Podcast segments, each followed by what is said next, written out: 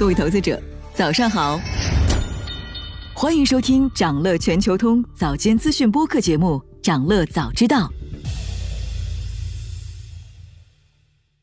今天我们继续来聊美股的二季度财报，看一看在电商股中排名靠前的阿里，进行了一加六加 N 组织架构调整后，按照新口径披露的第一份财报。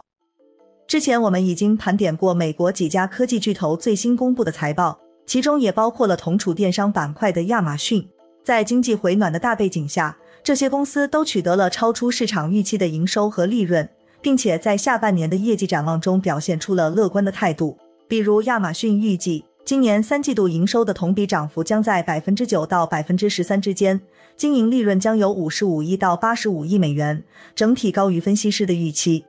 就在昨晚，阿里发布了二零二四财年第一财季财报。数据显示，公司多项业务实现强劲增长，核心业绩超出市场预期。期内实现营收两千三百四十二亿元人民币，同比增长百分之十四。经调整后的息税折旧摊销前利润同比增长百分之三十二，达到四百五十四亿元人民币。净利润同比增长百分之四十八。今年三月，一加六加 N 架构重组，最终使得阿里巴巴分拆出六个业务部门。也就是阿里云、淘宝、天猫、本地生活、国际数字商业、菜鸟和大文娱六大板块。N 指的是具体业务模块，比如盒马、饿了么、飞猪和阿里健康等等。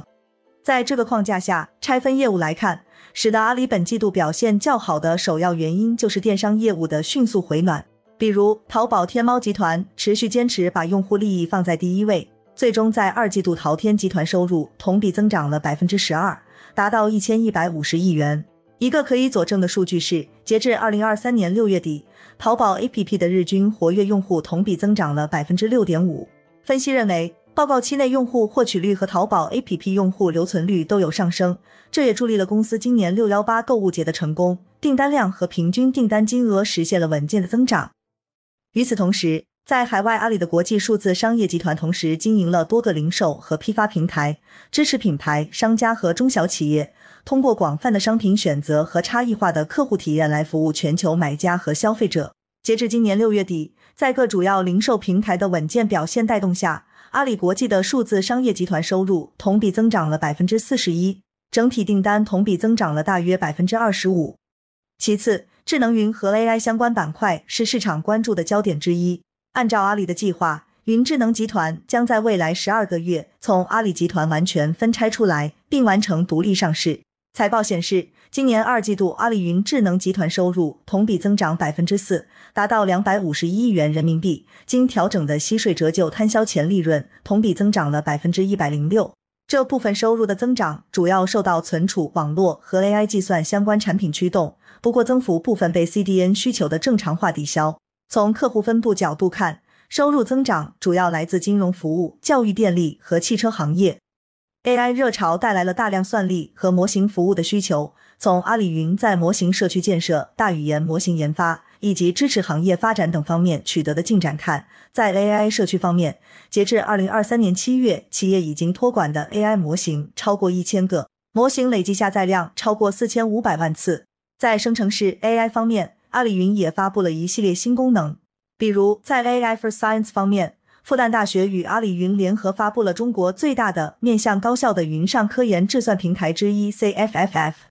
阿里董事会主席兼 CEO 张勇说：“新一代人工智能发展带来的模型训练和推理场景对 AI 云服务的需求非常旺盛，但是因为短期内 GPU 在中国市场的供应非常紧缺，所以类似的需求只得到了部分满足。因此，AI 相关服务所带来的增量机会刚刚开始得到释放。”最后，业内普遍认为架构重组后的阿里上行潜力更大。比如，随着国内外快递物流逐步恢复，菜鸟的收入同比增长了百分之三十四，而线下消费回暖复苏，本地生活板块和大文娱集团的收入都有同比提升。在饿了么和高德业务收入提升的带动下，阿里本地生活集团收入同比增长了百分之三十，亏损继续收窄。大文娱集团收入同比增长了百分之三十六。主要是因为优酷总订阅收入和大麦网收入的提升，同时因为推出多部卖座电影，还有中国票房需求的强劲增长，阿里影业的电影及线上平台业务收入也实现了强劲的增长。整体来看，对于阿里架构变革后发布的第一份财报，公司在中国的电商业务实现了一年多来的首次销售增长，这也对公司的物流和本地服务板块构成了利好。不过，从财务数据来看，本季度阿里的毛利率只比去年有小幅的提升，因此利润提升的主要来源可能是费用控制和剔除非优质资产。经过资产分拆和股票回购后，阿里长线能否真正走出一个向上态势，还是要看核心业务淘天集团能否扭转战局。想了解更多新鲜资讯，与牛人探讨投资干货，现在就点击节目 show notes 中的链接，进入掌乐全球通 app。以上就是今天掌乐全球通掌乐早知道的全部内容，期待为你带来醒目的一天。我们将持续关注明星公司和全球宏观重要事件，也期待你的订阅。我们明早再见。